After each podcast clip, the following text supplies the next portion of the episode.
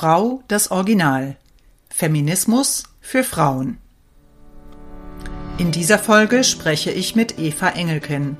Eva ist Volljuristin, Autorin, Bloggerin, Politikerin und Mutter von drei Kindern. Wir sprechen über aktuelle Gesetzesvorhaben und politische Entwicklungen, die direkten Einfluss auf Frauenrechte haben.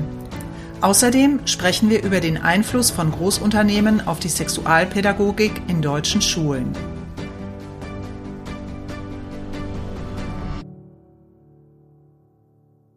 Ja, Eva, herzlich willkommen erst einmal. Ja, hallo liebe Rona, herzlichen Dank für die Einladung. Ich freue mich sehr, mit dir im Podcast zusammen über die Themen sprechen zu dürfen. Ja, genau. Und wir haben uns verschiedene Themen vorgenommen. Das ist zum einen äh, sind es Änderungen im Abstammungsrecht, die geplant sind. Zum anderen äh, gibt es ein ähm, Änderungsvorhaben, was das Hinweisgebergesetz angeht. Und das betrifft vor allem das Thema Schulen und Schulbücher. Und dann möchten wir auch noch mal ein Thema streifen, was ich schon in meinem Substack thematisiert hatte, dass jetzt ähm, Procter Gamble Einfluss nimmt auf die Sexualpädagogik in deutschen Schulen. Ja, Eva, lass uns doch zunächst mal mit dem Thema Abstammungsrecht anfangen. Welche Punkte sind da für Frauen aktuell interessant und inwiefern ja, brauchen wir da Hintergrundinformationen? Ja, das Abstammungsrecht und das Familienrecht, das soll von der Ampel ähm, reformiert werden und die Idee dahinter ist, äh, Regenbogenfamilien zu integrieren. Mit unter Regenbogenfamilien, da versteht man alles, was sich irgend in irgendeiner Weise von dem heteronormativen äh, Standardmodell entfernt und äh, vorgeschoben werden immer lesbische Paare.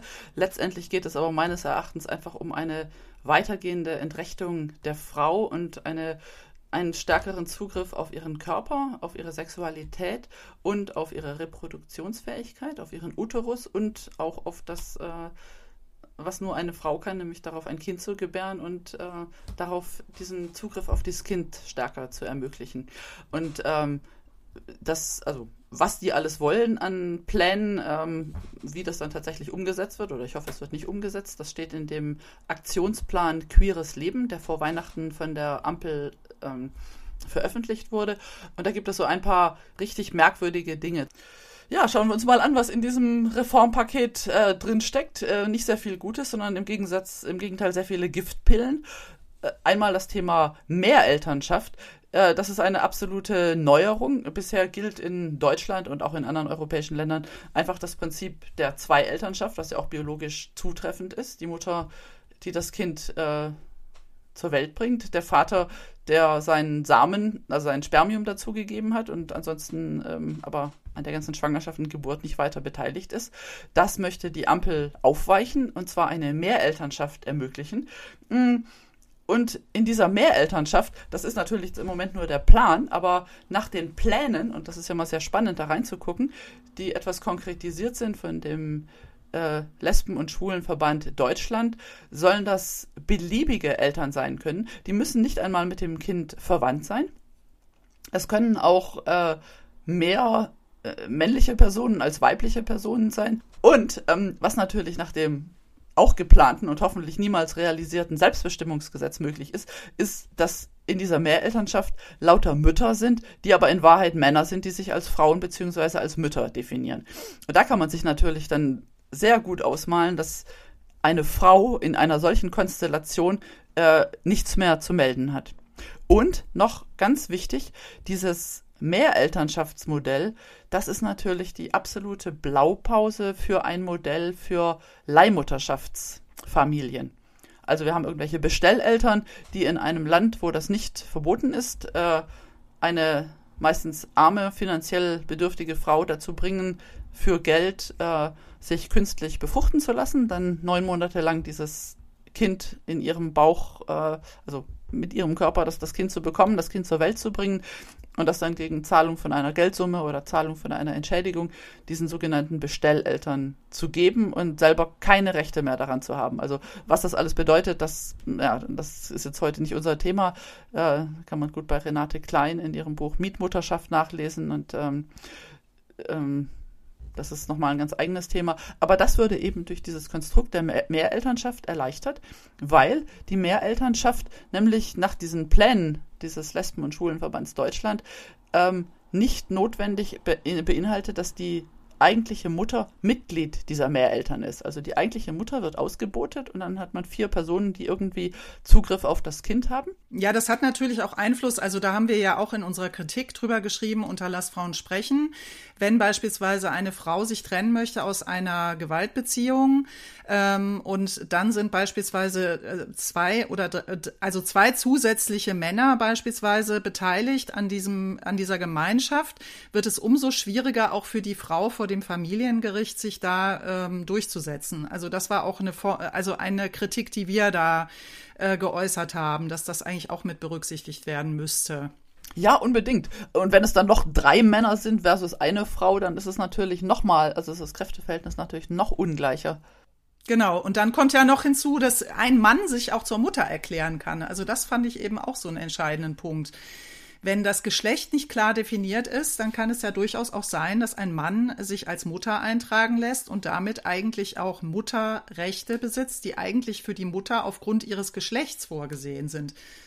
Das ist total, das ist, das ist das absolut äh, Wahnwitzige an der Sache, dass praktisch ähm, in dem nicht nur der Begriff Frau, sondern der Begriff Mutter durch diese Self-ID wird völlig obsolet und dann kann eine Frau nicht mehr ihre Rechte oder die Rechte ihrer Klasse Frau ähm, oder ihrer Spezies Frau geltend machen, weil Frau und Mutter jeder sein kann. Das ist, äh, das ist auch verfassungswidrig genau. im Übrigen. Also das ist, äh, widerspricht unserem verfassungsrechtlichen Gebot nach Artikel 3 äh, Absatz 2, Männer und Frauen sind gleichberechtigt. Das fordert den Staat auf, die, diese Gleichberechtigung zwischen Männern und Frauen herzustellen. Aber wenn nicht mehr klar ist, was überhaupt eine Frau und was überhaupt eine Mutter ist, dann, dann kann man keine, kann man nichts mehr ähm, fordern, ja, weil das kann dann jeder sein. Genau. Also was ja bei uns jetzt auch noch mal als ganz heftige Kritik kam auf unsere unser unseren äh, unsere Stellungnahme zu diesem Aktionsplan Queer Leben war, dass lesbische Mütter gesagt haben, aber uns ist das sehr wichtig, weil das ist ja noch mal dieser andere Part, dass sozusagen ähm, also zwei Mütter eigentlich anerkannt werden. Äh, das ist auch verständlich aus Sicht der lesbischen Frauen, weil die da anders benachteiligt sind als beispielsweise schwule Väter. Mhm. Und ähm, das Problem ist aber, was wir halt gesagt haben, ähm, dass wenn diese Gesetzgebung auf Geschlechtsidentität beruht und nicht auf Geschlecht, dass unsere Befürchtung eigentlich ist, dass darüber dann Männer sich als Lesbe erklären und wiederum Männer dann dieses Recht dann doch wieder in Anspruch nehmen, sodass es am Ende dann doch nicht zwei Mütter sind. Also das ist so ein Problem, ja. das ich sehe und eine Kritik auch, die ich sehe, die berechtigt ist, ähm, aber die eben nicht gelöst werden kann, solange wir noch diese Geschlechtsidentität in der Gesetzgebung haben. Oder wie siehst du das?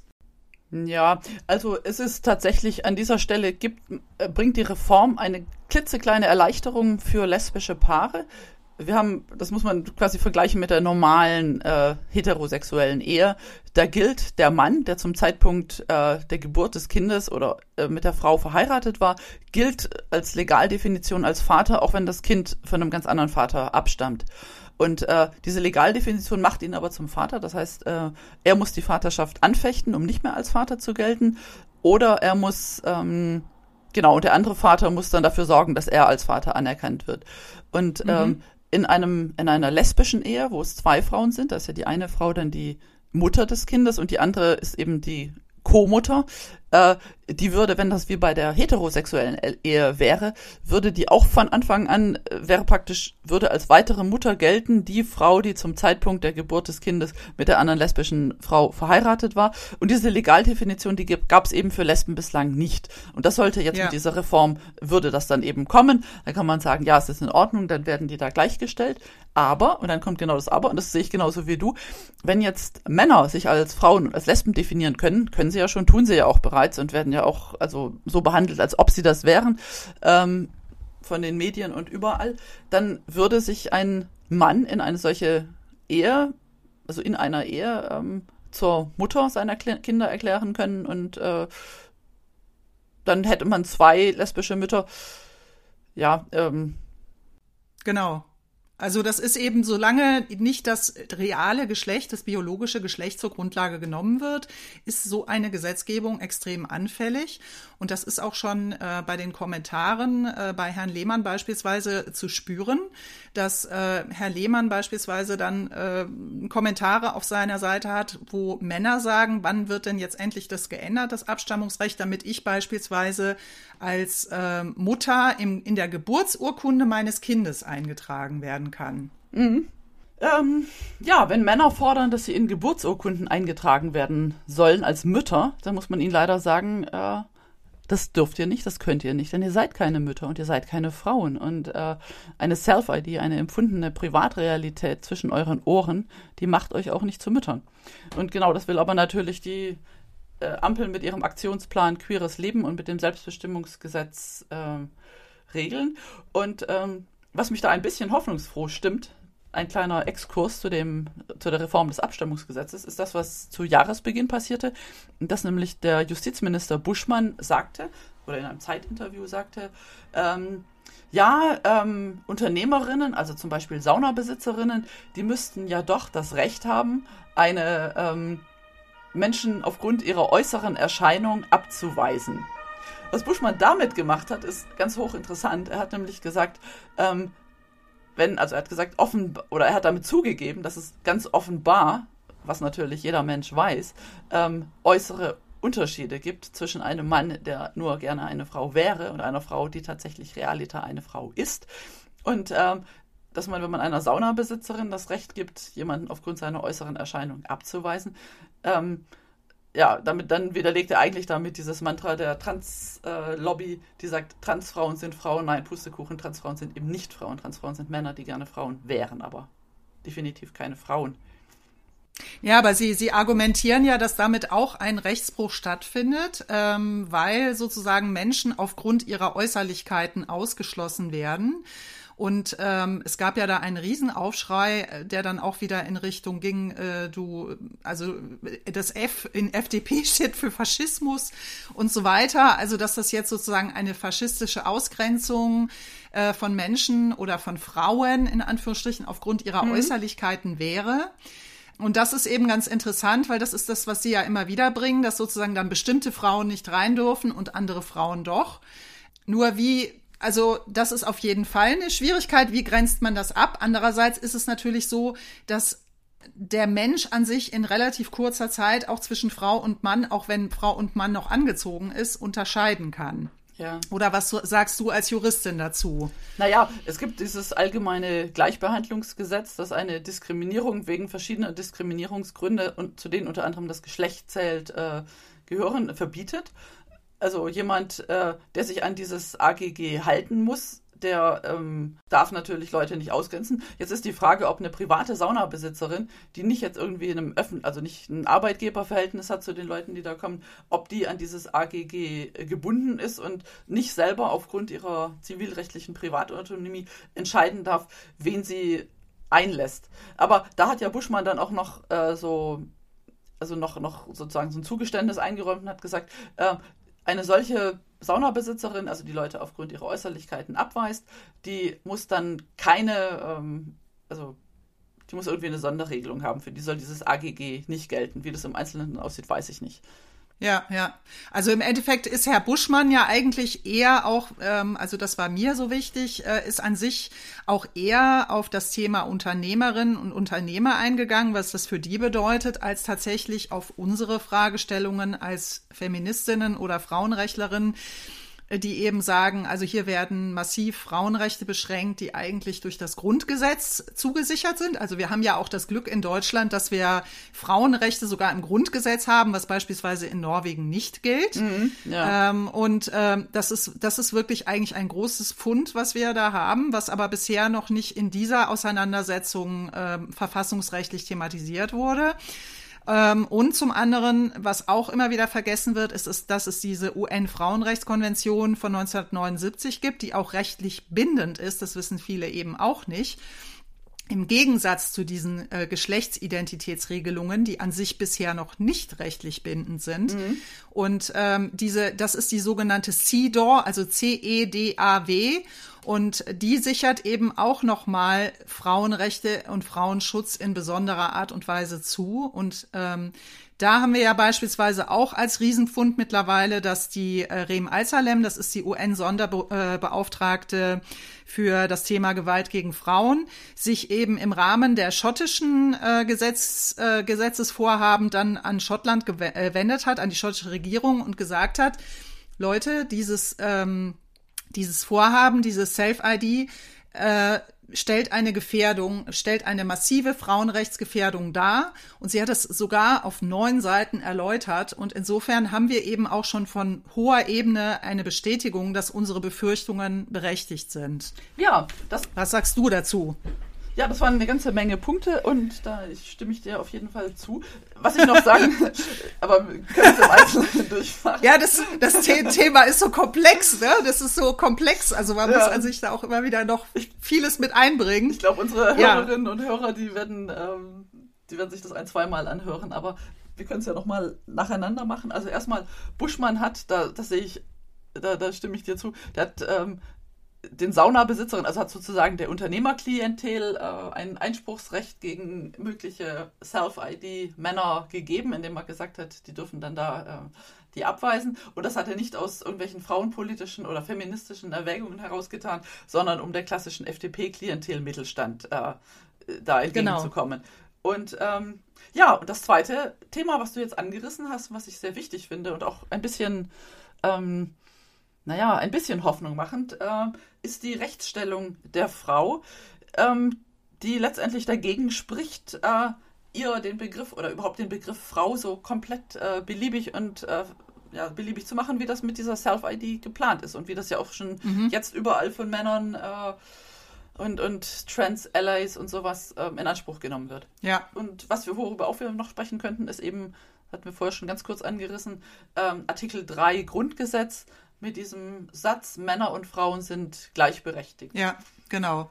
Und dann können wir natürlich auch noch kurz darüber sprechen, was man denn tun kann, wenn jetzt ein Gesetz kommt, das die ähm, internationalen und verfassungsmäßigen Rechte von Frauen derart verletzt. Ja, also wir haben ja zwei Punkte. Wir haben ja, wie gesagt, wie ich das schon gesagt hatte, wir haben ja durch das Grundgesetz an sich auch einen besonderen Schutz äh, der Frauenrechte schon im, also vorgesehen.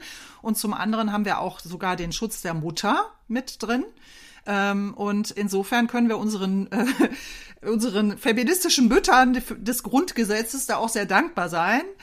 Ähm, das ist beispielsweise, wie ich schon gesagt habe, in, in Norwegen ebenso nicht möglich. Also dieser Fall mit Christina Ellingsen, der Haft droht und der Tonje, äh, bei, bei Ellingsen ist es ja mittlerweile erledigt, aber die äh, andere Feministin, Tonje, ich, den Nachnamen kann ich immer nur so schlecht aussprechen, da ist es nach wie vor so, dass ihr Haft droht.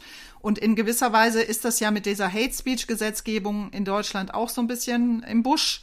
Ähm, dass sozusagen, wenn Frauen äh, sich, sich gegen diese Geschlechtsidentitätsgesetze wehren, dass dadurch eben eine, ähm, ja, dass sie sich dadurch strafbar machen. Und ähm, die CEDAW, mhm. ich kann die CEDAW leider nicht jetzt im Detail runterrasseln. Also das, das müsste ich mir jetzt auch nochmal durchlesen, aber das kann ja auch jede Frau oder jeder Mann auch nochmal googeln. Das ist eben, wie gesagt, ja, das, stimmt. Das, das ist eben diese, diese Frauenrechtskonvention der UN äh, und äh, die ist, gilt seit 1979 und ist von Deutschland ratifiziert. Und das ist eben ganz wichtig zu wissen, dass ähm, Deutschland auch verpflichtet ist, das, was, was sie da unterschrieben haben, einzuhalten. Also das heißt, es ist rechtlich bindend. Und diese Geschlechtsidentitätsvorhaben der UN, äh, die sind bisher nicht rechtlich bindend. Außer sie schaffen es jetzt tatsächlich, dass tatsächlich über diese Self-ID-Gesetzgebungen in unser also deswegen wollen sie das Grundgesetz auch ändern, also das sozusagen in unserer Verfassung festzuschreiben.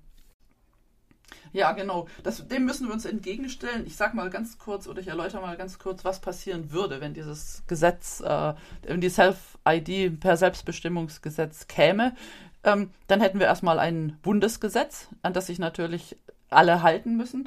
Und man kann gegen Gesetze, die ähm, einfach so als Gesetze eklatant verfassungswidrig erscheinen und äh, Rechte, Völkerrecht und sonstige Rechte und in diesem Fall halt das Recht von Frauen und noch weitere Grundrechte verletzen, kann man vorgehen. Und es gibt da ähm, ein Instrument, das hat mir Gunda Schumann, das ist die Juristin von Lutz Reloaded, dem Lesbenverein, also einem der wirklich, ja, ähm, Lesbenvereine, die sich nicht von Männern, die auch gerne Lesben werden, haben unterwandern lassen. Die hat mir das erläutert. Äh, ich sollte es eigentlich aus Juristin wissen, aber das war sozusagen, war, war so Erstsemesterkram und in praktischer Anwendung musste ich mich damit nie beschäftigen. Es gibt die sogenannte abstrakte Normenkontrollklage. Also abstrakt heißt abstrakt losgelöst von einem Gerichtsprozess, einfach abstrakt, kann ein Organ eine vor dem Bundesverfassungsgericht oder beim Bundesverfassungsgericht eine Überprüfung auf seine Verfassungsmäßigkeit eines Gesetzes verlangen. Und äh, ja, eine Bundesregierung könnte das tun. Das würde die Bundesregierung natürlich jetzt gerade nicht tun, weil die hat das Gesetz ja, wollte das ja auf den Weg bringen. Ähm, oder eine Landesregierung ist jetzt auch nicht so richtig zu sehen, es sei denn, die AfD kommt irgendwo in die Regierung dann sähe das schon wieder anders aus.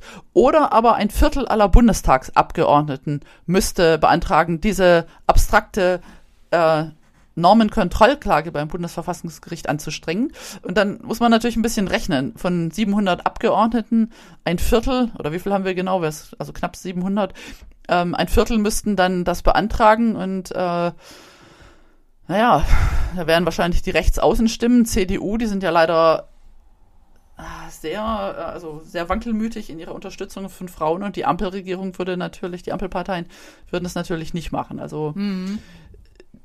Die könnten dann ein solches Gesetz verhältnismäßig schnell zu Fall bringen, aber verhältnismäßig heißt eben verhältnismäßig, also Bundesverfassungsgericht, das kann mal sehr schnell sein, aber ein paar Monate und, und längere Zeit ist ähm, braucht es auf jeden Fall. Also wir wären besser dran, wenn wir das Gesetz von vornherein verhindern würden. Ja. Dann wird immer noch gesagt, ja, dann ziehe ich nach Karlsruhe und dann mache ich eine, eine, Verfassungsbeschwerde. Bei einer Verfassungsbeschwerde muss man sich auch klar machen, eine Verfassungsbeschwerde kann zwar jede einzelne Person, kann du, kann ich, kann der Nachbar ähm, anstrengen, mhm. also einlegen und auch relativ formlos sagen, ich das und das, das verletzt mich in meinen Rechten aus. Aber das ist nicht einfach, kann man nicht einfach so machen, sondern damit die formell gültig ist, dass die, also dass die ähm, den, den, den Anforderungen entspricht, muss ein Instanzenzug vorausgegangen sein. Das heißt, du musst gegen irgendwas geklagt haben vor Gericht und dann musst du in die nächste Instanz gegangen sein und dann wieder in die nächste Instanz ah, und verstehe. wieder in die nächste Instanz mhm. und, und wieder in die nächste Instanz. Mhm.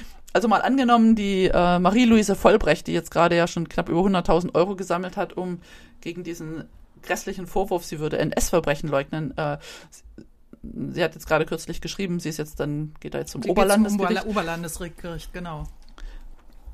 Ähm, und sie würde dann noch vom Oberlandesgericht noch zum Bundesgerichtshof und der würde sie auch abschlägig bescheiden und dann würde sie dagegen Verfassungsbeschwerde einreichen. Also man sieht dann schon, dann wäre ein riesenlanger Prozessweg über mehrere Instanzen wäre dann passiert, äh, der unglaublich viel Geld kostet. Also mhm. Also das ähm, ja ähm, schwierig. Da, dann gibt es ja, das ist schwierig. Dann gibt es noch eine kleine Möglichkeit, dass man aber von den Gerichten abhängig. Das ist die sogenannte konkrete Normenkontrollklage. Auch da wird das Bundesverfassungsgericht sagen müssen, ja, das ist verfassungswidrig, ein solches Gesetz. Und konkret heißt, eine konkrete Kontro äh, Normenkontrollklage heißt, es wird in einem Gerichtsverfahren, also in einem konkreten Gerichtsverfahren, sagt das Gerichtsmoment, die Grundlage für diesen Streit, äh, diese gesetzliche Grundlage erscheint mir extrem verfassungswidrig. Ich lege dieses Gesetz, was jetzt diesem Streit oder was jetzt hier streitentscheidend ist, mal anlässlich von diesem Prozess dem Bundesverfassungsgericht vor. Mhm. Also da wird dann konkret über die, also die Norm, also das Selbstbestimmungsgesetz würde dann da befunden werden müssen. Aber auch das ist natürlich dann in einem Prozess und auch das dauert natürlich ewig lange. Mhm. Und bis dahin ähm, ist schon allerhand Wasser den Rhein runtergeflossen. Und bis dahin haben wir schon etliche Transaktivisten und Männer, die, also jedenfalls die Sorte, die auf äh, Twitter und in den sozialen Medien gegen Frauen hetzt, haben da schon allerhand äh, Schaden anrichten können oder noch mehr Schaden anrichten können als bis jetzt schon. Von daher ist unser Ziel und sollte unser Ziel weiterhin sein, äh, ein solches Gesetz zu verhindern und auch diese äh, Reformen, die im, im Familienrecht und Abstammungsrecht geplant sind mit der Mehrelternschaft und und so weiter. Das eine hängt ja auch mit dem anderen zusammen. Also das ist auch ganz wichtig, das zu sehen, dass wir, also so eigentlich dieser Aktionsplan Queer Leben zeigt ja eigentlich auch sehr deutlich, wie diese verschiedenen Themen miteinander verstrickt sind und im Endeffekt dann ja. auch tatsächlich einen massiven Eingriff, äh, was Frauenrechte angeht, bewirken. Also, dass es eben nicht nur darum geht, Geschlecht neu zu definieren, sondern, sondern wenn Geschlecht äh, als, als biologische Tatsache verloren geht, ähm, dann folgen daraus ganz andere Möglichkeiten, ähm, auch andere Rechte auszuweiten und in einer Form dann umzudefinieren, wie es vorher so nicht möglich war. Das finde ich eben mhm. auch sehr wichtig, selbst wenn wir ein reduziertes Selbstbestimmungsgesetz bekommen sollten, was nur noch sozusagen so ein Mini-Gerüst von dem ist, was wir jetzt haben, haben wir ja immer noch diesen Aktionsplan Queer Leben. Und ich habe den Eindruck, ich meine, ich bin keine juristische Expertin wie du, aber ich habe eben den Eindruck, dass sie sozusagen diesen Aktionsplan schon zusätzlich gestartet haben, um darüber dann wiederum Dinge durchsetzen zu können, die womöglich jetzt, wenn das Selbstbestimmungsgesetz doch nur in sehr abgespeckter Form kommen sollte oder gar nicht kommen sollte, dass sie das dann darüber ähm, einschleusen. Wie siehst du das? Ja, ich sehe das auch so. Mir war das anfänglich nicht so klar. Ich dachte so vor zwei Jahren, zweieinhalb Jahren, als wir quasi gestartet haben, uns dagegen zu wehren, das sei so ein, ein singulärer Block.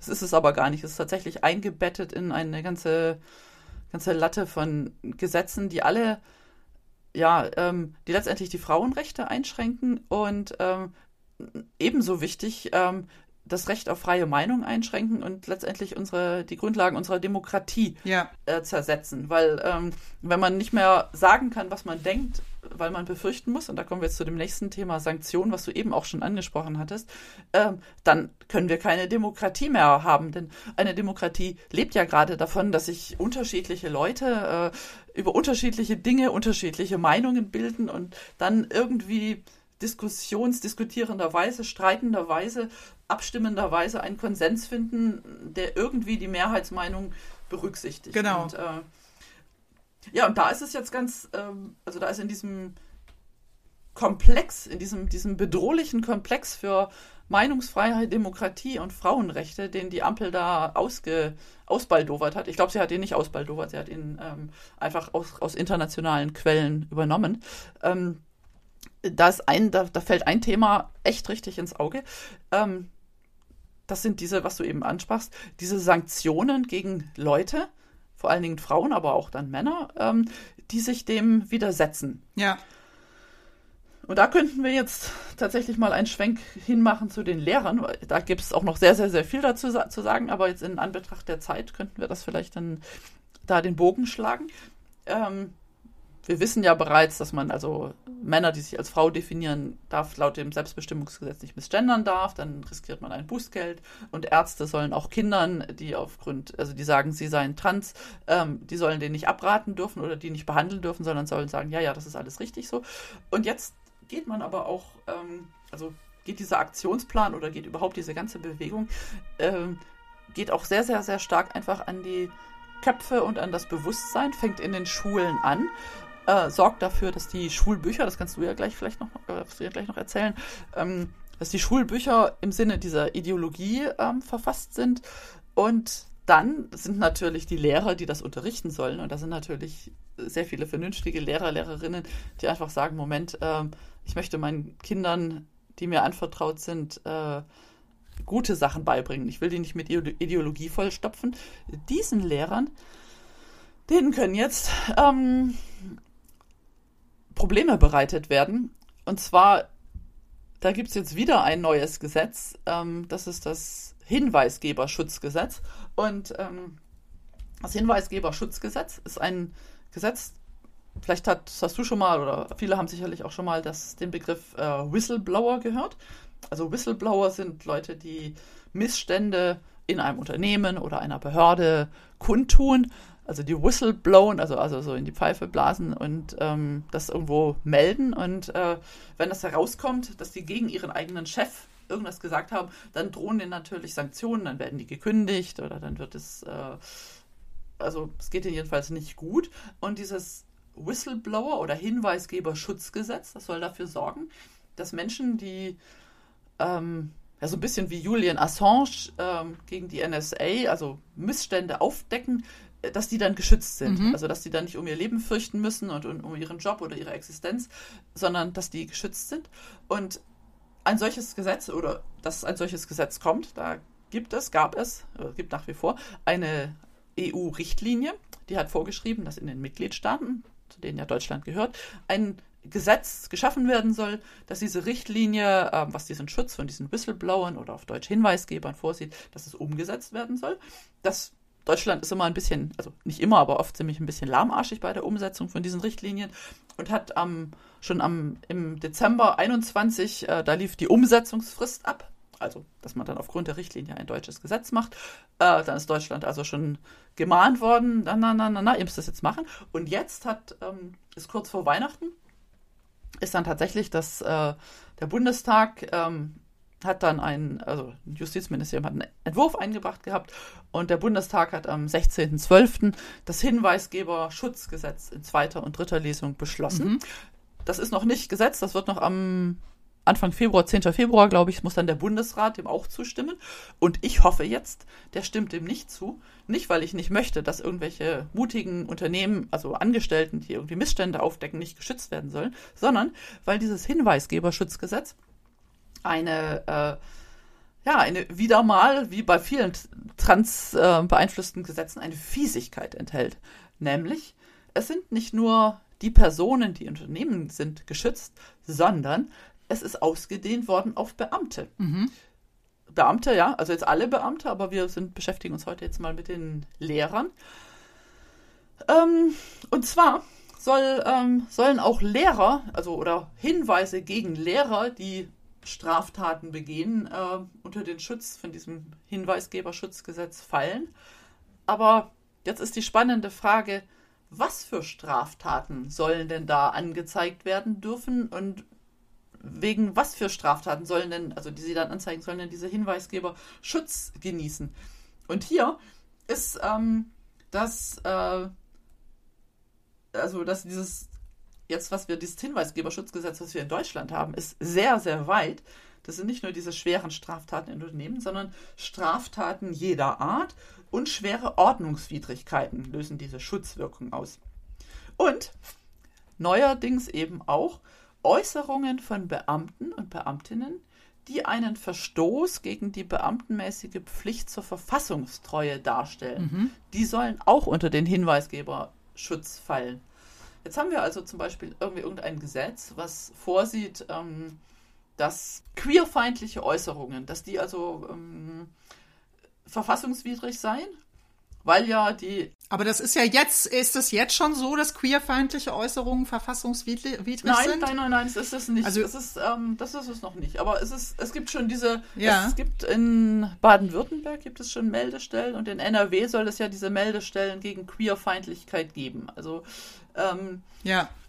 Das soll. Ja, auch immer gekoppelt mit, mit Antisemitismus. Das ist ja so interessant. Also das sind ja Meldestellen, die nicht mhm. nur gegen, an Anführungsstrichen, Antifeminismus oder Queerfeindlichkeit gehen, sondern auch gegen Antisemitismus und Rassismus. Und es ist eigentlich nicht so wirklich klar definiert, was ist das genau. Genau. Also und genau. Und das, sich, ist, äh, das ist das, was daran gefährlich ist. An sich ist es ja nicht schlecht. Also, ne, also so ein Hinweisgeberschutzgesetz ist ja eigentlich keine schlechte mhm. Sache. Aber das ist so ähnlich wie mit dem Abstammungsrecht. Diese ganzen Gesetze werden zu dem Zeitpunkt gefährlich, vor allem auch für Feministinnen, wenn äh, diese Geschlechtsidentität als geschütztes Element mit aufgenommen wird. So verstehe ich das zumindest als Laie. Ja, würde ich, würde ich auch so sehen. Und dann ist die, das, also, was du sagst, ist genau der Knackpunkt. Was an, was möglicherweise strafbar ist, also was möglicherweise gesinnungsmäßig nicht mehr, also da quasi nicht mehr verfassungstreu ist, das ist so schwammig, dass es alles und nichts sein kann. Und dann ist mhm. auch ähm, die Frage, wann darf denn so ein Hinweisgeber diese Straftat oder diesen Verstoß melden? Dann, wenn der bereits begangen wurde oder bereits viel früher, wenn irgendwelche vagen Anzeichen darauf hindeuten. Und tatsächlich ist das so, ja. ähm, das ist ganz vage formuliert, dass man schon äh, Äußerungen und Gebärden, also irgendwie, was weiß ich, ein Stinkefinger, ja, der darauf hindeutet, also jetzt nehmen wir den Fall, ich, ich würde das so interpretieren, ein Lehrer nimmt ein Buch, in dem äh, diese Gender-Ideologie drin ist und irgendwie drin steht, dass Frauen Männer sein können und Männer Frauen sein können und der zeigt es seinen Schülern und schlägt sich an den Kopf. Dann könnte diese Geste bereits als ein Hinweis auf eine mangelnde Verfassungstreue oder eine mögliche transfeindliche Gesinnung dieses Beamten gedeutet werden und kann, dann kann der Hinweisgeber melden. Und er kann ähm, bisher haben wir dieses Thema der Dienstaufsichtsbeschwerde in Schulen, ja. Also man muss dem Hinweis, dem, dem den Eltern, äh, oder man macht die Dienstaufsichtsbeschwerde, das geht über den Schulleiter an die Aufsichtsbehörde und die muss dann darüber befinden und ähm, äh, viele sagen, Dienstaufsichtsbeschwerde ist formlos und fruchtlos, also das heißt, ähm, man kann sie erheben, aber sie bringt nichts. Aber diese Meldestellen, die sind nochmal jenseits davon. Und dann soll es außerdem noch externe Meldestellen geben, mhm. die dann irgendwie in Zusammenarbeit mit irgendwelchen NGOs zusammen funktionieren. Das heißt, dann bist du plötzlich, hast du irgendeine NGO, die da mitarbeitet. Ja, das finde ich auch nochmal sehr wichtig. Also, nee, die NGOs bestimmen eigentlich auch mit. Also so habe ich das verstanden, dass die NGOs mitbestimmen, was tatsächlich dann als feindlich gilt. Also was als was als queerfeindlich beispielsweise gilt. Und es werden halt auch, auch beim Thema Antifeminismus beispielsweise nicht Frauenrechtsorganisationen gefragt, die tatsächlich für Frauen einstehen, sondern leider haben wir ja auch das mittlerweile, dass viele Frauenrechtsorganisationen da auch unterwandert sind, dass die im Endeffekt dann auch Männer, die sich zur Frau erklären, in diesen Schutz mit reinnehmen und dann das sozusagen als Feindlichkeit bezeichnen, wenn wir die Tatsache benennen, dass Männer keine Frauen sein können. Also das ist das, wohin das Ganze ja zielt. Ja. Also ich glaube, das muss man noch mal so ein bisschen deutlicher machen, weil vielen das noch nicht so klar ist, glaub, denke ich, wohin das Ganze führt. Weil wie gesagt, an sich ist ja so ein Schutzgesetz für für jemanden, der eine Verfassungswidrigkeit ähm, ja, äußert oder irgendwie aufzeigt oder so oder ein schweres Hassverbrechen oder so, ist ja eigentlich nicht schlecht, könnte ja auch im Sinne der Frauen sein. Aber leider äh, sehen wir eben, dass es dann in die Richtung führt, dass Frauen, vor allem Feministinnen, betroffen sein werden. Also das ist ja die Befürchtung, die wir haben, dass Feministinnen betroffen sein werden, wenn sie mhm. biologische Tatsachen benennen. Ja, und ähm, ganz wichtig ist auch noch, ähm, muss man sehen, diese Meldestellen, die dann eingerichtet werden, die werden so verstehe ich das so ausgestaltet sein, dass jeder dort melden kann. Ja. Wenn wir jetzt sehen, wie die, ja, die Männer, die gerne Frauen werden, in den sozialen Medien rumtoben und äh, Hass auf Frauen auskübeln, und wenn sie dann die Möglichkeit haben, äh, Frauen, die sie jetzt bisher nur auf Social Media als, als äh, faschistoid und alles Mögliche beschimpfen, wenn sie die Möglichkeit haben, das dann bei Meldestellen zu melden, mhm. dann es problematisch. Nicht, weil das dann tatsächlich stimmt, sondern einfach, weil es unglaublichen Ärger erzeugt, gegen den man sich wehren muss und zu allem anderen Ärger, den man auch sonst noch hat. Also das ist ein, ja, es ist eine ziemliche Maulkorbstrategie, die hier gefahren wird. Es ist ein Angriff auf Frauen und das zur Wehr setzen wird auch noch erschwert Genau, es wird also vor allem auch Feministinnen betreffen, die da entsprechend sich auch gegen äh, Einschränkungen von Frauenrechten wehren. Also da können wir auch das Beispiel aus Norwegen wieder heranziehen, wo dann tatsächlich, also die hatten das ja auch, die, die Christina Ellingsen hatte ja in Norwegen beispielsweise auch das Parlament gewarnt, hatte gesagt, wir machen hier eine Hate Speech Gesetzgebung, die wird am Ende dazu führen, dass, dass vor allem Feministinnen betroffen sind, wenn sie sich gegen bestimmte ähm, Übergriffe zum Beispiel zur Wehr setzen oder das zur Sprache bringen. Und genau das ist eben jetzt schon zum zweiten Mal passiert. Ja, vielleicht kannst du noch mal was dazu sagen äh, mit diesem Hinweisgeberschutzgesetz. Ähm, können wir dagegen noch was unternehmen? Also ist es jetzt auf jeden Fall schon äh, fest, dass es kommt oder was können wir tun? Naja, also es ist natürlich jetzt vom Bundestag schon beschlossen, aber es, er muss es eben noch, also das Gesetz muss eben wie gesagt noch durch den Bundesrat und da findet die Sitzung am 10. Äh, Februar statt. Und ähm, man sollte einfach ähm, ja, seine Abgeordneten informieren und äh, nochmal Öffentlichkeit dafür machen, dass dieses Hinweisgeberschutzgesetz in dieser Form, dass tatsächlich eine Denunziation von Beamten, die aus guten Gründen ähm, was weiß ich, irgendwelchen Lehrplänen oder sowas widersprechen, äh, dass die nicht denunziert werden dürfen. Und die Beamten sollten am besten einfach wieder rausgenommen werden. Es sollte einfach auf den unternehmerischen Bereich beschränkt werden. Ähm, da macht das Hinweisgeberschutzgesetz Sinn. Aber dass man Beamte da äh, einer Gesinnungsjustiz im weitesten Sinne unterwirft, das geht gar nicht. Das widerspricht unserer Demokratie. Und ein solches Gesetz dürfte auch nicht vom Bundesrat abgesegnet werden, meines Erachtens. Ja, ja, okay. Ähm, ja, und wir wollten auch noch mal jetzt, weil wir ja bei dem Thema Schulen sind, auch noch mal auf dieses Thema kommen, was ich jetzt ähm, Ende letzter Woche, Anfang dieser Woche thematisiert habe auf meinem Substack mit diesem Fall, dass hier Unternehmen in Deutschland den Schulunterricht beeinflussen in der Form, dass sie Materialien zur Verfügung stellen, die eigentlich ähm, ja diese Gender-Identitätsideologie an den Schulen indoktrinieren. Und ähm, es handelt sich hier um die Firma, um das Großunternehmen, um das Amerik den amerikanischen Großkonzern Procter Gamble, der auf der Plattform lehreronline.de äh, einen Bereich bereitstellt zum Thema Pubertät, also einen Themenschwerpunkt. Und zwar läuft das über die Marke Always. Always äh, stellt Menstruationsprodukte zur Verfügung mhm. oder verkauft Menstruationsprodukte. Und in dem Rahmen haben die eben ein äh, großes Portal, äh, wo Lehrer sich Materialien zum Thema Sexualaufklärung herunterladen können. Und es hat sich eben herausgestellt, dass ähm, dieses Material äh, ja auch ganz viel beinhaltet, was an sich überhaupt nicht biologischen Tatsachen entspricht, beispielsweise, ähm, oder auch eine Sprache verwendet, die ideologisch gefärbt ist und beispielsweise erklärt, äh, dass Männer Lesben sein könnten. Was ich ganz schlimm fand, war, dass äh, das so selbstverständlich da steht, von wegen ein Mädchen, das sich äh, in seinem Körper nicht wohlfühlt und sich so schnell wie möglich eine Operation wünscht und das wird da so selbstverständlich reingebracht das und auch gar nicht weiter erläutert. Ja, das ist wirklich schrecklich und äh, ja, also es hat sich dann auch herausgestellt, ich habe dann, ich habe ja so Verbindungen auch zu internationalen Feministinnen und es muss wohl in Kanada in ähnlicher Form äh, veröffentlicht werden.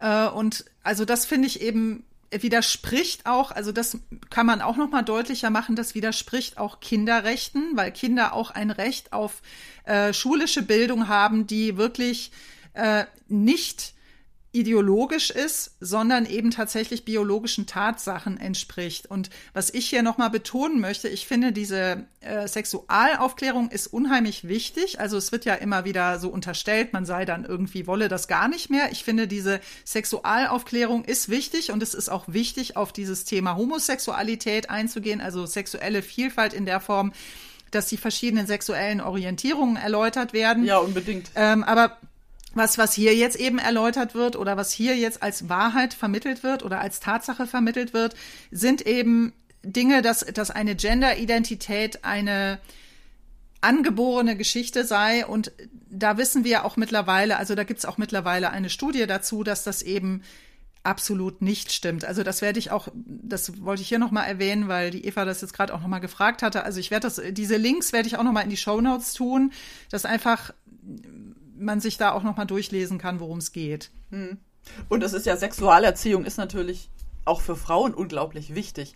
Also äh, genau. wir haben ja das Beispiel mit der Klitoris, die seit äh, die also jahrhundertelang, also naja, jetzt jedenfalls ähm, in den Zeiten der Bundesrepublik nicht auftauchte, bis vor wenigen Jahren. Da hat dann eine Lehrerin sogar darauf geklagt, dass weibliche Körper nicht nur aus einer Vagina bestehen, sondern dass auch eben auch außen dran, dass es da eben Schamlippen gibt und dass es eine Klitoris gibt und dass die Klitoris nicht nur irgendwie ein komisches kleines Knöpfchen ja. ist, auf dem man drückt oder dass man zieht oder was weiß ich, sondern dass es ein richtig großes, äh, machtvolles Organ ist und äh, dann tauchten tatsächlich in den Schulbüchern dann hier und da und schon langsam die Klitoris als vollständiges Organ auf, aber immerhin immer noch nicht in allen. Und bevor das der Fall ist, dass dieses weibliche Geschlecht richtig erklärt wird, kommt jetzt dann von hinten links die Gender-Identitätsideologie und vermittelt Schülern, dass es Menschen mit Prostata und Menschen mit äh, Uterus gibt und dass es aber eigentlich ansonsten fast egal ist und dass es eigentlich relativ beliebig ist und dass das, was zählt, die empfundene Geschlechtsidentität oder die, ja, die, also im, im Kopf ist. Es ist Hanebüchen und es ist, äh, ja, und die Frage, warum, Rona, warum glaubst du denn, warum äh, fördert ein milliardenschwerer Konzern wie Procter Gamble so einen Quatsch? Naja, also ich finde da mehrere Aspekte äh, fragwürdig. Zum einen, warum ist es überhaupt möglich, dass Unternehmen in dieser Form Einfluss auf Bildung nehmen in Deutschland? Da bin ich eigentlich sehr naiv davon ausgegangen, weil ich das nämlich aus der Grundschule meiner Söhne noch kenne, dass es da immer hieß, nee, Unternehmen dürfen keinen Einfluss auf den Unterricht nehmen und dann teilweise beispielsweise irgendwelche Zeitschriften nicht verkauft werden durften oder was weiß ich, finde ich auch einerseits nachvollziehbar.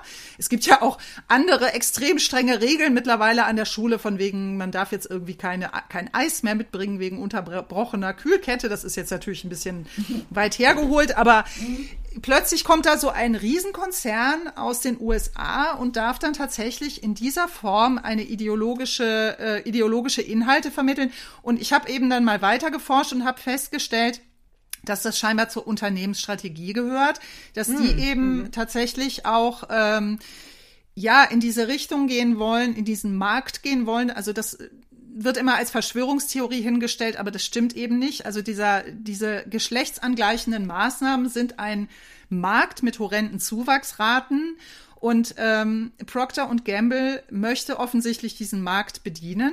Die haben auch mittlerweile eine, äh, eine 2018 war das, eine äh, Pharmasparte hinzugekauft von Merck. Und ähm, Merck bietet zum Beispiel auch äh, Hormone an. Ähm, und insofern ist eben, also sehen die, glaube ich, da die Chance, in einen Markt vorzuschreiten, äh, der einfach eine große Gewinnentwicklung zeigt.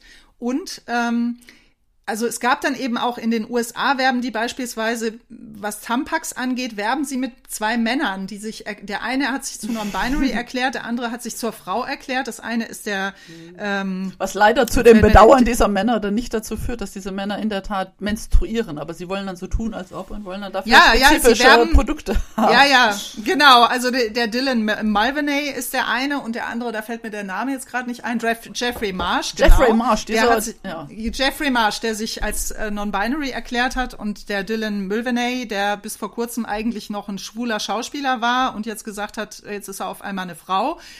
Ja, und diese beiden werben eben in den USA für Tampax. Tampax ist auch eine Marke von Procter Gamble. Mhm. Und äh, Procter Gamble möchte scheinbar die Frauen, also weil ganz viele Frauen da auch total wütend reagiert haben, weil die eben auch formulieren auf ihren Produkten mittlerweile, auf ihren Menstruationsprodukten steht eben auch nicht mehr Frauen, sondern eben teilweise Menschen, die menstruieren. Hm. Und die möchten eben scheinbar diese, diese Transgender-Weltvorstellung befördern. Ja, also was kann man als Frau tun? Was kann man als naja, Frau tun? Also, Einfach nicht mehr mit den Füßen abstimmen und nicht mehr hingehen, oder? Ja, eben, genau. Also man kann natürlich gucken, das gab jetzt auch schon eine Sammlung einer Frau, die gesagt hat, diese Produkte sind jetzt beispielsweise von Procter Gamble, kauft sie einfach nicht mehr. Echt? Erzähl mal. und hast du die da vor dir? Äh, leider habe ich sie jetzt nicht vor mir, aber es ist beispielsweise, also es sind halt alle möglichen Marken, die wir kennen. Fairy oder ähm, Braun sogar, also ähm, ne, diese Zahnbürste. Dann auch Gillette, also Gillette und mm. Braun haben auch wiederum Werbung gemacht für ähm, Rasurprodukte und hatten dabei eben auch so ganz äh, romantische Filmchen von Frauen, die halt unter Steroidbehandlung dann Bartwuchs entwickelt haben und sich dann rasieren mussten und haben das eben auch so sehr emotional dargestellt als mm. Be Yourself. Und Just Be Yourself, das ist ja immer so dieses Vokabular.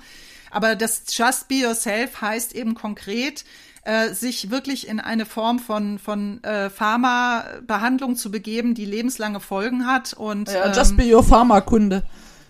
Just be your Pharmakunde, ganz genau. Und das heißt im Endeffekt auch, du bist dein Leben, Leben lang tatsächlich auf diese Pharmaprodukte auch angewiesen. Und ähm, also dieser Aspekt wird einfach noch viel zu wenig beleuchtet, äh, dass dieses Just Be Yourself im Endeffekt so ähnlich wie irgendwelche krassen ähm, äh, Schönheitschirurgischen Behandlungen vor allem diese Industrie bedient.